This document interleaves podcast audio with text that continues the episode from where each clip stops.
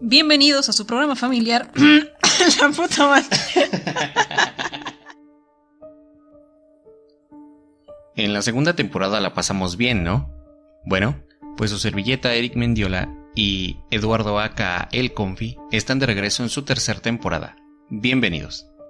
¿Qué tal amiguitos? Muy buenas tardes, noches, días, en la hora que sea. AKA Confi se encuentra de regreso en la tercera temporada de Para Podcast en serie. Así que ya saben, vengan a escucharnos. Ya denle like a este cabrón para que no vuelva a cantar en nuestro podcast. que no Ay, mames, ya denle like en Facebook. Ay, pendejo, traigo la canción de la bichota en la mente desde ayer.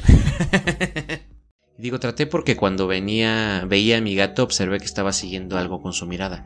Parecía que lo estaba viendo, estaba rodeando aquel mueble que coloqué a la mitad de la habitación y se acercaba lentamente. Tal vez era paranoia mía, pero juro haber escuchado algo que se arrastraba por el piso. Mi gato en su momento se paró sobre mí, sus patas delanteras habían quedado sobre mi costado. Asumí que lo que estaba viendo había llegado hasta mí, ya que mi gato se había quedado mirando sobre mi hombro, nunca volteé a ver qué era aquello.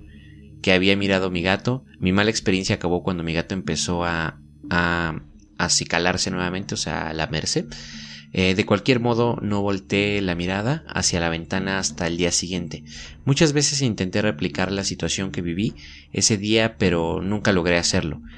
Una, un día leí una historia sobre una especie de ritual que implica tapar las ventanas de manera cuidadosa, ir a la cama y fingir que duermes. Se supone que es una manera de que invocas a un espíritu que te vigilará por la noche y hará todo lo posible para que lo voltees a ver. Y que si lo ves, bueno, pues según la historia nunca ha habido un testimonio de que eso pasa si miras en, eh, a ese espectro.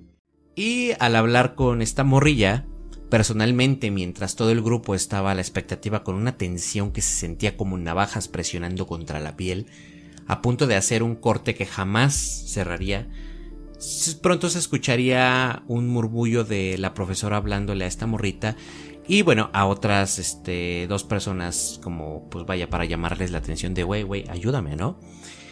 Y se, su- se supone que lo siguiente que recuerdo es un grito del sonido de, de esta morrita estirándose en un movimiento violento, la silla agitándose, los cuadernos cayendo de la banca, todo el grupo retirando las bancas, obviamente del alrededor, y esta morra se estaba deslizándose lentamente en el mosaico para luego convulsionarse en el piso por algunos segundos, más o menos unos 5 o 6 segundos, se supone que esto es así.